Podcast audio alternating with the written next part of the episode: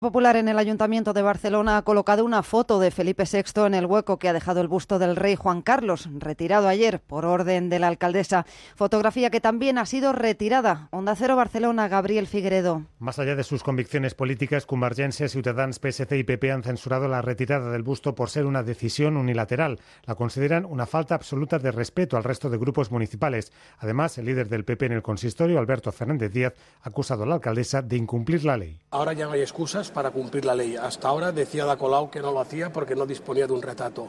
Ahora ya dispone de él y no tan solo lo hemos colocado en el salón de plenos, sino que ahora será su decisión el retirarlo y, o en su caso mantenerlo eh, o ubicarlo en lugar preferente tal y como establece la ley. Pese a ello, de momento el equipo municipal también ha retirado el cuadro de Felipe VI aportado por los populares, aunque ha apuntado que no habrá más cambios sustanciales sin consultarlo. Esquerra y CUP han celebrado que Colau esté limpiando el salón de plenos. El ministro de Exteriores, José